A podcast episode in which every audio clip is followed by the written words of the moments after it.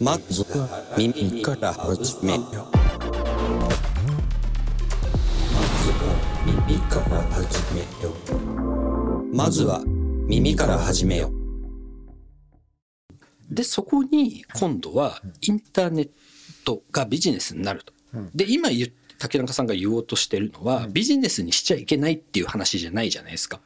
多分。うんうんあのまあ、そこはだから、えっと衝突がいろいろあって、やっぱりその伝統とか作法みたいなのがある現場に突然インターネットは特別ですみたいな人たちが特別感を醸し出しながら来てもさっきのあの T シャツの話だと同じなんですけど、そのみんながタキシード着てるような場所に一人で T シャツにで行ってでまあ本人は堂々としていてもあの人何ですかみたいな感じの、えー雰囲気ってできるじゃないですか。だからそれをそのまあ初期のインターネットの人たちっていうのは誤解をすることが誤解をしたままその場違いな場所にいるっていうことがあってでそれが実はその、えーえー放送とインターネットの融合をとかそれから音楽のコンサートと、えーそのインターネットの融合をだいぶ邪魔したんじゃないかっていうふうに僕は仮説的に考えている。おお、でかい話だな。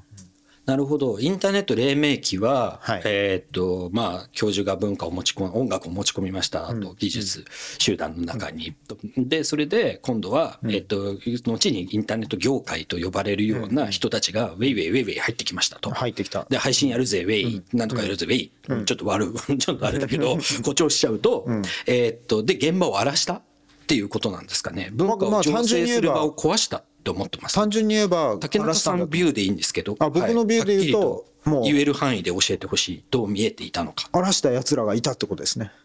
おそれで発展が阻害されたと思います。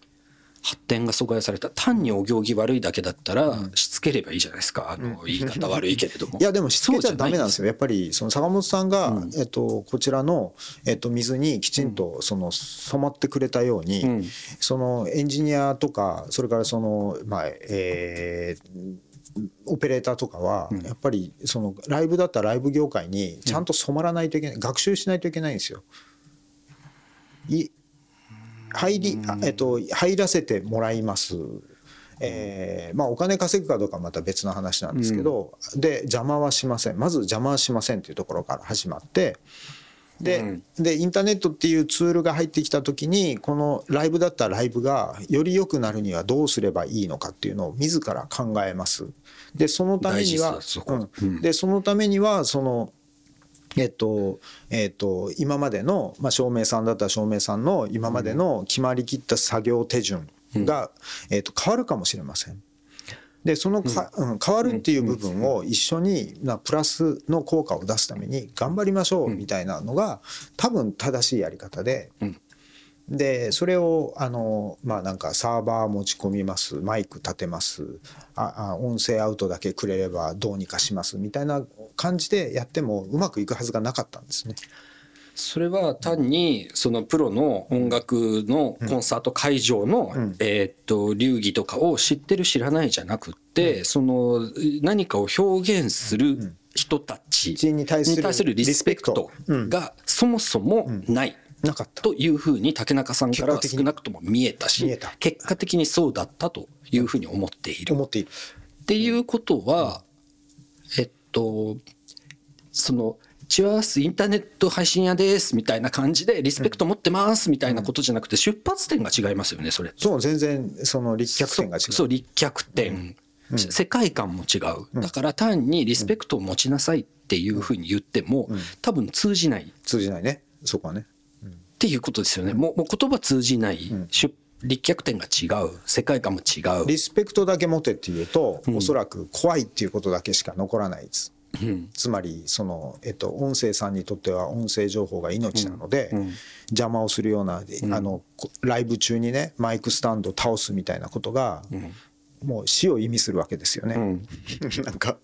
でもなんかあんまりその細心の注意を持ってステージ周りでマイクを何本か立てているような、その音声さんに比べると、インターネットの人たちはエアーを取りたいって言うから、その、えっと、ゲスト席の後ろになんか乱暴に三脚で立ててお客さんが通るかもしれないようなところにスタンドの足がはみ出てるので、それをずっと心配してなくちゃいけないみたいな、そういうあのなんか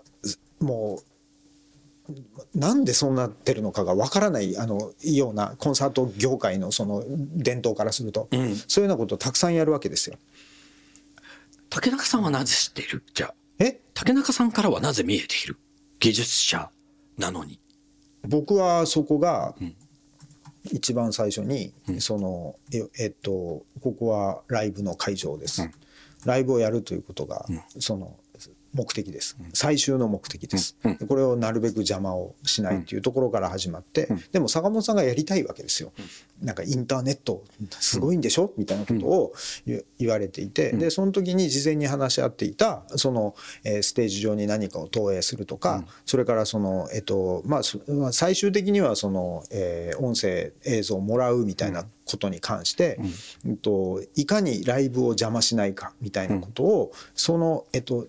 僕自身が当事者意識で関わることができたので、注意されればそれが分かるし、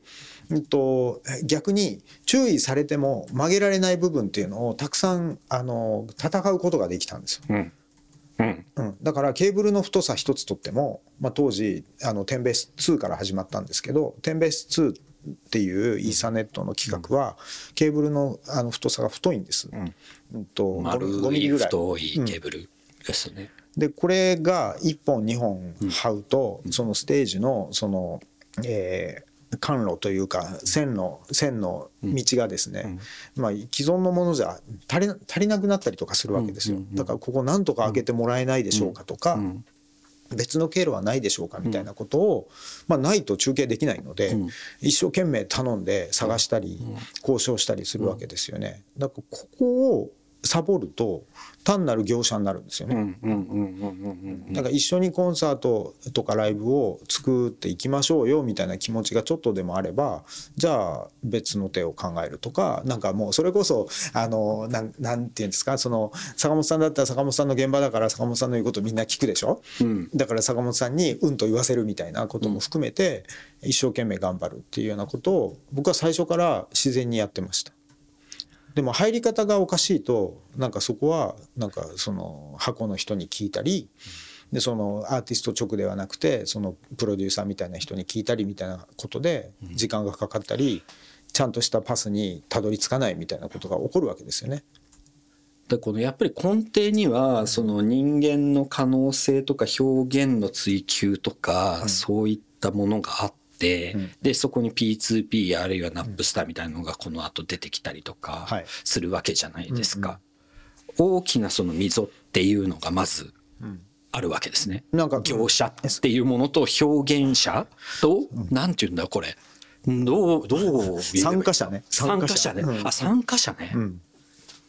お客さんも参加者であるし、技術者も参加者であるし、まあコミケに似てるかもね。急に分かりやすくした。コミケにコミケに似てる。あ、なるほどね。コミケには客はいないからねコミケはバスの運転手さんも参加者ですからね。うん客はいない全て、うん、そうだよ、そうだよ。コーヒー屋さんだってもう全国トップの人がやってくるんだ。うんええ。なるほどね。あ、コミケにその空気は 受け継がれてるっていうか受け継がれてるのかなんだかわかんないけど、なるほどなるほどわかりやすい。うん。はいみんなお行儀よくするし、みんなでいいコミケの場を作ろうとするし、えー駅にお届けするバスの運転手まで、まあ、腕利きが揃ってるっていう。うん。まあそこの問題点はもで全員ちろんあるん参加ですよ。うん。それはそれで一時間まあそれはそれでねかかりそうですけど、置いといて、でも全員参加者っていうのがでかいですね。えっと、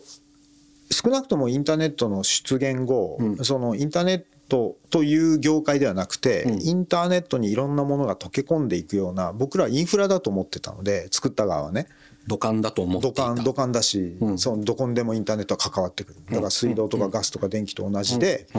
あとそのなんだストーブにもガスは使うでしょ、でコンロにも使うじゃないですか、暖房にも使ったりとかもしますよね、だからそれと同じようにインターネットっていうのは冷蔵の配信にも使えるし、コミュニケーションにも使えるしっていうような意識があったので、だから既存のものとできるだけ溶け合わないといけないんです。うんうんうん、で空空気のような存在そうもう空空気みたいなもんですね。ま 今実際空気に今だって全部電 5G 波とかで。そう。そう。あの空気になってるけどアンテナゼロ本だったら死んでしまうような人いっぱいいるでしょ、うん。だからそれとそれが今まあ皆さんにはあの分かる状態にやっとなったんだと思うんですけど縦割りでインターネットチームと言われてる間はそれがうまくいくはずがなかったんです。うんうんうん。でもまあそのやっぱり専門知識いっぱい必要なので、まあ、そのチームはできてしまうわけですけど、本来ならその、えっとまあ、アーティスト含めてそのインターネットに対するリリテラシーが上がり自分がインターネットをどう使うかみたいなことが分かっていればインターネットチームなんていらなくなるわけですよ。うんうんうん。だから今分かんないけどそのインターネットチームとかないんじゃないですか？ああまあまああるにせよ、あのあれですよねえっと、今の文脈でいうインターネットチームはもうないですよね。まあないよね。だって誰でもマスメディアだし、誰でも配信者だから、うんまあ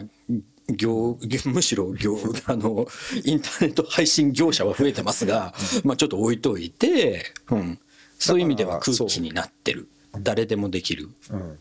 ものになってる。うん、そういうふうにコモディティ化して、えっとおそこはあまり気にしなくていいいいようになったっていうことが、多分あの一つの、えー成熟の度合いだと思うんですけど、まあそうですね、この回では言わんやらないですけれども僕なんかが2009年ぐらいにやったのはまさにそれで、僕は何のプロフェッショナルでもないのに、古川さんと一緒にウェーイって手ぶらで行って 近くの電気屋さんで ウェブカム買って配信やってみたいな。まあ、ユーストリームはね、そういうムーブメントでしたからね。ね。それはまた別の回で詳しはい。く話してみたいですけれども、はい。なるほどそういうのがありましたと。でうーんとじゃあちょっともう一回教授の話に戻って、その頃、うん、と2000年前後とかに教授と竹中さんはどんな風な話やどんな風な実験活動をやってたのかっていうのを、はい。やっぱこの坂本、あのインターネット今回のテーマって前編で言うとはい。日本のインターネット文化に初めて文化を持ち込んだ坂本龍一っていうことなので、はいはい。ええ。多分2000年ぐらいまで持ち込み続けてると思うんですよいろんなものを。うまくね言葉に表せるかどうかがなかなか難しいし僕同じことを喋るの嫌いなんでもう二度と喋れないと思うんですけど、いやいやちゃんと取っときましょう。はい。えーっとそのいろんなツアーをやってでやりあのえっと、インタラクティビティみたいなことはもう散々やったわけですよ。でお客さんがなどういう行動をするかとかお客さんがなんどうやったら喜ぶかみたいなことってある程度見えてきたんですね。でそうなった時に99年の「えっと、ライフというオペラで一番そのテーマとして大きなテーマとしてチャレンジしたのが動機でした。シンクロ、シンクロナイズです。うんで、え動機とは何の動機でしょう、はい、えーっとまあ、結果的にはその地球の、えーまあ、地球サイズで考えてたんですけどニューヨークとフランクフルトにダンサーを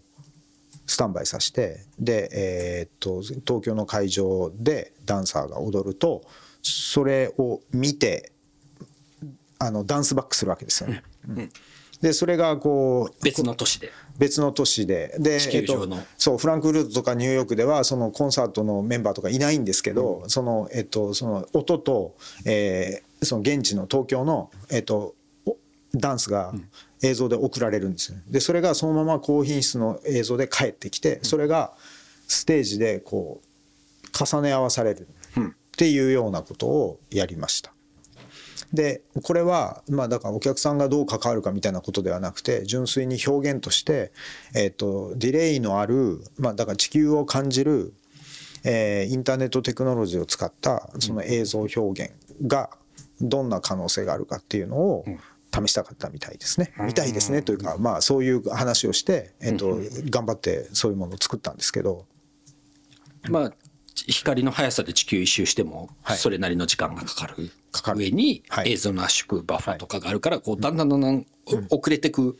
わけですよね。だんだんだんだんじゃなくてあの常に、えーっと300ミリセカンドとか400ミリセカンドを保証するような技術をそのために作って、えそのために作った。うん、作った。ええ 作った作りましたよ。作った。作りました。はい。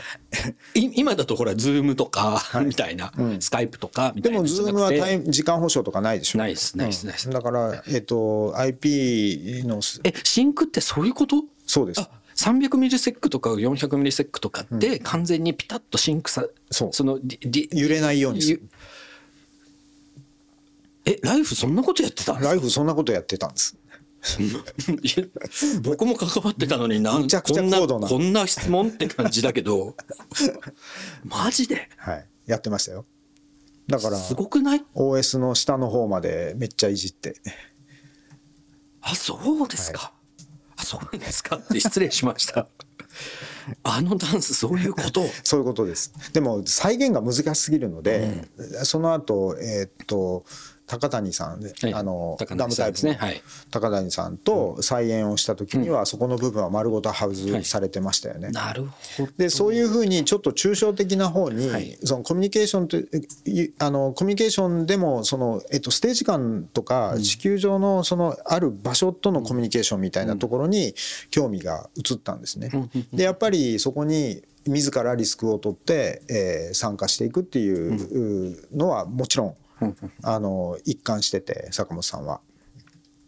ただそのあのさっきもちょっとちらっとオフレコで話した、オフレコっていうのは隠したいわけではなくて、そのたまたま録音してなかった時に話してたユザーンとの,、あのえー対談みたいな記事ではなんかそのそこら辺がかなりはしょられていて。うんとまあ、ライフでその、えっと、Mac の信頼性の話だったんですけど、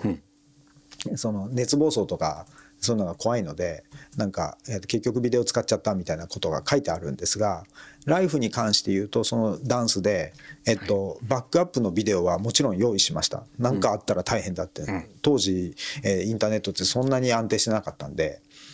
でも一回も使わなかったです。本物を全部出しました。この時間保証技術っていうやつですね。そうです。今言ってるの、おお全部本番うまくいった全部本番うまくいきました。はい。で結構ダンサーはね、まん、大満足だった。うん。こう踊れるねみたいな、あパフォーマンスできた感が。うん、パフォーマンスパフォーマンスとしてなんはかこうココミュニケーションがダンサー間で取れたみたいなのは言ってた、えーニューヨークと、えーフランクフルトと東京ですね。うん、東京3つ、ん。へえでだんだんどんどん進化してってどっちかっていうとステージのパフォーマンス側に行ったってことですね。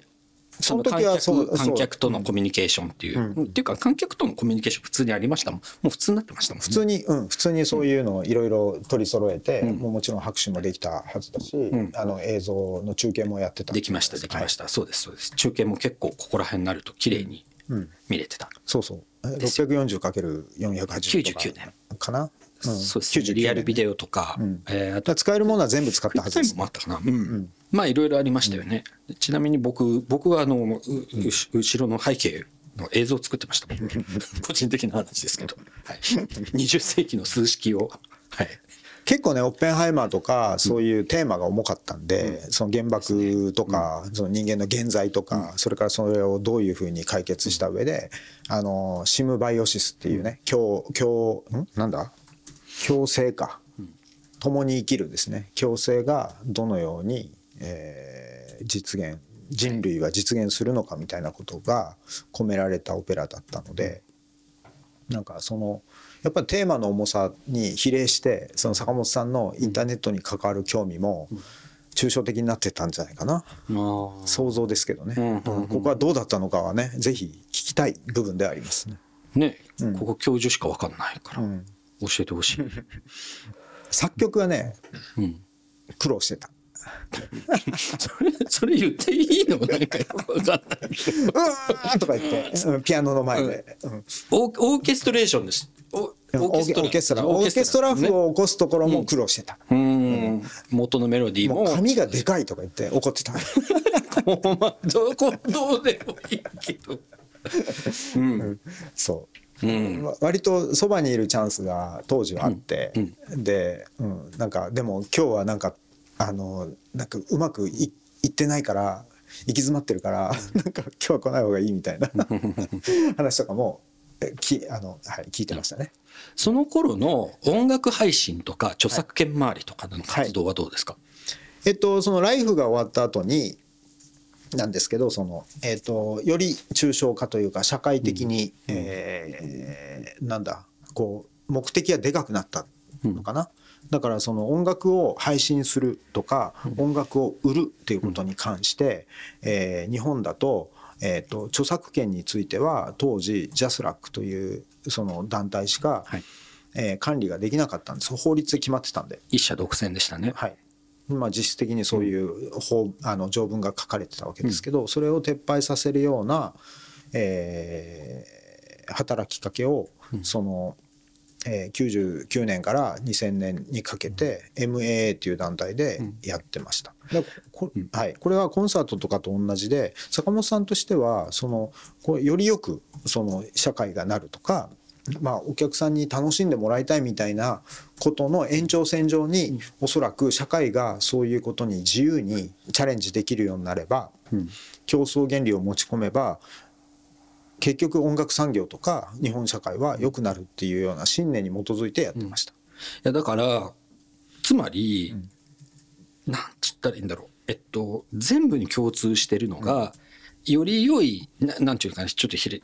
平たい言葉になっちゃうけどより良い社会を作る一員であるからして、この活動をするのだとか、えーあたら人間関係のをより、あのーいかよりよくそして新しい可能性を追求するために、インターネットカルにカルチャーを作っていくのだっていうその参加意識ですよね、全員参加だけじゃなくて教授自身が、自分がやってるって感じね。ですよね。自分ごと以上になんかこうず人類としてっていうんですかね大げさに言うと。いやそうだと思う。あの当時からまあもう日本っていう枠は特にどうでもよくて、うん。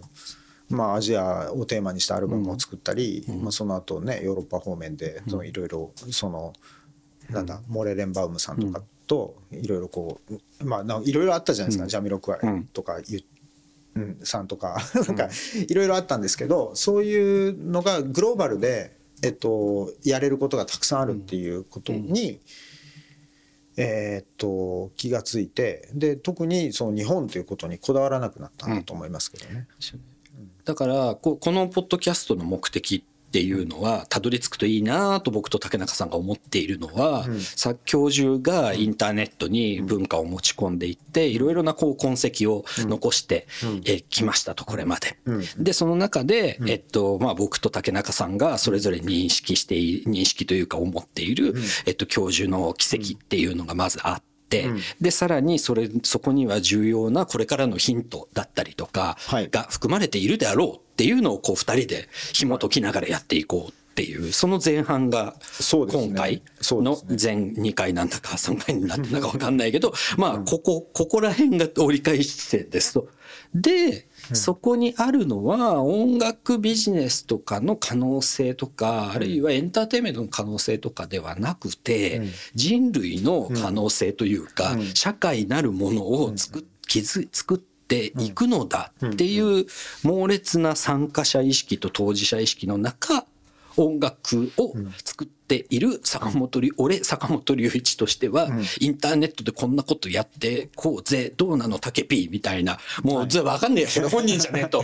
そう。平野智也ビューですこれは言うとくけど。あの僕はね分かんない。ここは僕はそういうふうに聞こえましたっていうこと。代弁してもしょうがない部分ではあるんですけど、まあ少なくとも僕は一緒にやった時にはそれを感じたし、えっと僕もそれは大きな影響を受けていて、僕はその後やってることっていうのは全部、そそれでしかもうできなくなってるので。それでしかできない病になっちゃった。もう人人類のことを考える病ですね。いやだだから結構だから僕はそのいろんなとこ出入り禁止になってるんですけど、その出入り禁止の原因はそのその考え方のせいです。え出入り禁止になったのは坂本龍一にあり？グローバリズムかも。グローバル主語をでかくすることに特に恐れを感じないんです。うん。だからその本当にまあ科学的な合理的な考えとそれからそのえっとまあ人類みたいなことを考えた時になるほど。まあこれはインターネットのし初期の考え方なんかもそうなんですけど、うん。いろんなことをシェアできれば、えっと結局はうまくいくよねっていう信念があるんですよね。でもこれっていや面白いって今言う僕思ったんですけど面白いというか大事だと思ったのは主語がでかいのに、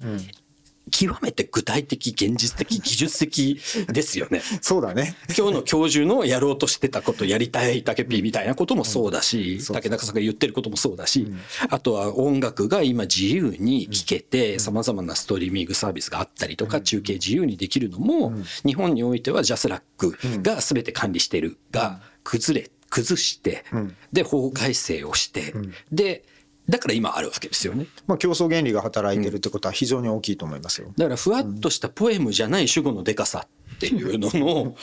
をはっきりさせたい後半は。坂本さんに習った感じがしますね。そこに関してはね。だからそういうふうに社会を作っていくんだ自分も参社会の参加者なんだで全員参加していける場をそれぞれの文学なら文学の人音楽なら音楽の人アーティスト絵を描く人なら絵を描く人あるいはご飯作る人だったらご飯作る人で作っていくっていう流れがありましたと。ありました。ありました。ね。確実にありましたと。で、まああんましなんかちょっとやさぐれたこと言いたくないんだけど今あるんでしたっけみたいなのをやっぱりどうしても思ってしまうそうね。ですよ。うんうん。でおそらくこのポッドキャストの最後たどり着きたいのは、そこをやさぐれずに行くっていうことだと思うんですよね。まあ収録日あと明日もあるんで。やっぱりグッドウィルというかメタレベルの善意というか、んそこじゃない？そこじゃないすごい笑顔で言われた。もう写真撮っとけよメタレベルのね善意、どういうことですか？今ねあのみんな貧乏になったみたいなことをよく言われるでしょ？えー日本。日本は。がねまずまず日本は、あ世界もそうですよ。よなんか不景気になって物価が上がって、じいや時代が上がってみたいなこととか戦争が起こ実ってみたいなのある際アメリカじゃないですか。に僕住んでますけど、そうです。でそれがその、えっと、どうやって生き延びるかみたいな話につながるわけですけど、どうやって生き延びるかはまあもちろん重要ですが、まあ、そのえ生き延びるためにはその他の人に迷惑かけていいんだっけとか、なんかそういうような部分がその貧すればその頭が悪くなっちゃうみたいなことで許されるムードが仮にあるのであれば、これはね直さないといけないと思うんですよ。だからもうちょっとこれはもう本当に個人的な、あの好みだったり、えー信念の問題なんですけど、なんか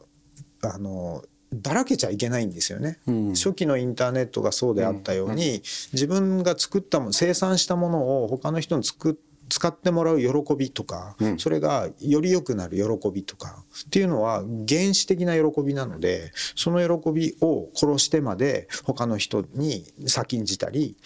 まあ、それこそそのなんかなんだ PS5 を買い占めて他に転売するみたいな。急に転売の話だ。いい話だ。とちょっと飛んじゃったじゃん。今なんだっけ？原始的な喜びですよ、そう。だからその原始的な喜びではないんですよ、その PS5 を転売して金がなんか5万円5万円1台あたり5万円儲かるみたいなことは全然喜びではないんですよ。原始的な喜びからげ今現在は社会全体というかを大きく捉えた時に阻害されてる原始的な喜びから。それが起こり、うん、原始的な喜びがその邪魔されやすい世の中になってきてる気がしますね。うん。まあ、でもそんなことがでもねそんなことが言いたいわけでもないんですよ。なんかえじゃあじゃあ言いたいこと言ってください。坂本さんってすごいよねってそのでで、あのえなんかいろいろそのそのは考えが抽象的なところに至ってしまったがゆえに、それをまあ誤解と取る人とか、あのまあえっと敵対することとか、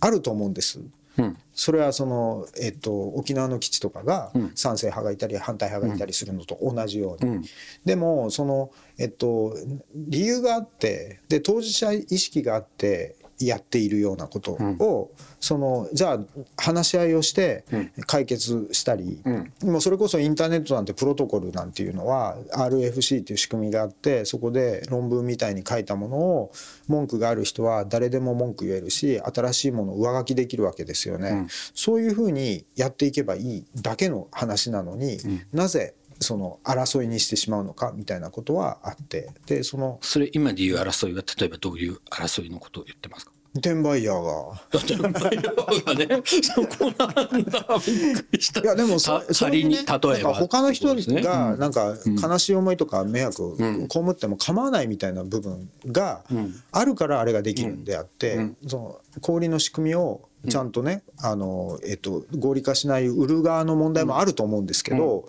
けど基本的にはその、えっと、横横入りをして そのなんか順番を抜かしてお金を儲けようみたいな。でしかもそのお金ってはっきり分かっお金というのは何なのかってことをはっきり定義もせずになんかあのこうリニアにねうん。100万円よりも1,000万円1,000万円よりも1億円みたいにまあぶっちゃけそう思思ってますよ。ぶっちゃけそう思ってますよ。うん。でもなんかそれ以外の価値観あると思うし、うん。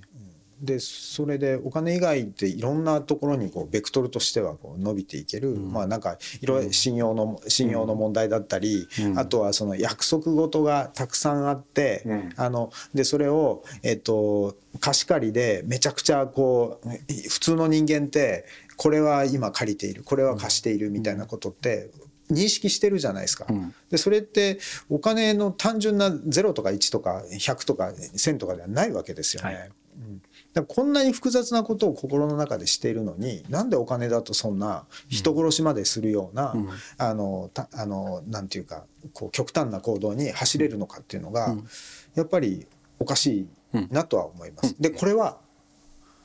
なんかえっと坂本さんがっていう話ではないと思うんですけど、初期のインターネットの人たちっていうのはそうじゃないなんか原始的な喜びを、うん。うん、割と大事にしてたんで、うん。そこでえーっとこうすまあなんかどう言えばいいのかなスカラー値って、えーまあ、単純な一つの指標のお金っていうことではなくて、いろんな多様な価値観を持つっていうことが自然にできてた。うん。その原始的な喜びっていうのは、んみんな感じられるもんですかね？当然そうだと思います。誰でも、誰でも。うん、だって「ありがとう」って言われたら嬉しいでしょ？お嬉しい嬉しい、マジ切れする人いないでしょ、うん、なんだお前ありがとうって。なるほどね。そうか。じゃあ多分こうこのポッドキャストの大きな終盤に向けてのテーマはまだ半分なのでるそう半分なんですよ、びっくりすることに。だからその商業化されたり、その新しい価値観商業という価値観とか、なんか他の価値観が入ってきたところのうん。インターネットがうん。坂本さんを中心に、ん。あのち中心として語るのがこの番組なので、坂本さんを中心として見た場合に、どのようにその2000年代後半とか中盤が移り変わっていったかっていうのを、えー話せればはいいいそうですね。で、はい。僕は後半はもっぱら聞き役になるわかりました。後半はですね僕平野智康が、えー古川さんとマイクロソフトの古川さんと共にです。あの2009年かな。あの今度は全然インターネットのプロでもなく、えー配信映像のプロでもなく配信をあのバックパック一つでやっていく。ユーストリームの時代にね。そうです。みんな誰もがマスメディア時代に突入していくっていう風なのを教授と一緒にやっていくっていうところから未来を見ていきたいと、現在未来を。ねはい、現在未来を見ていきたいと思います。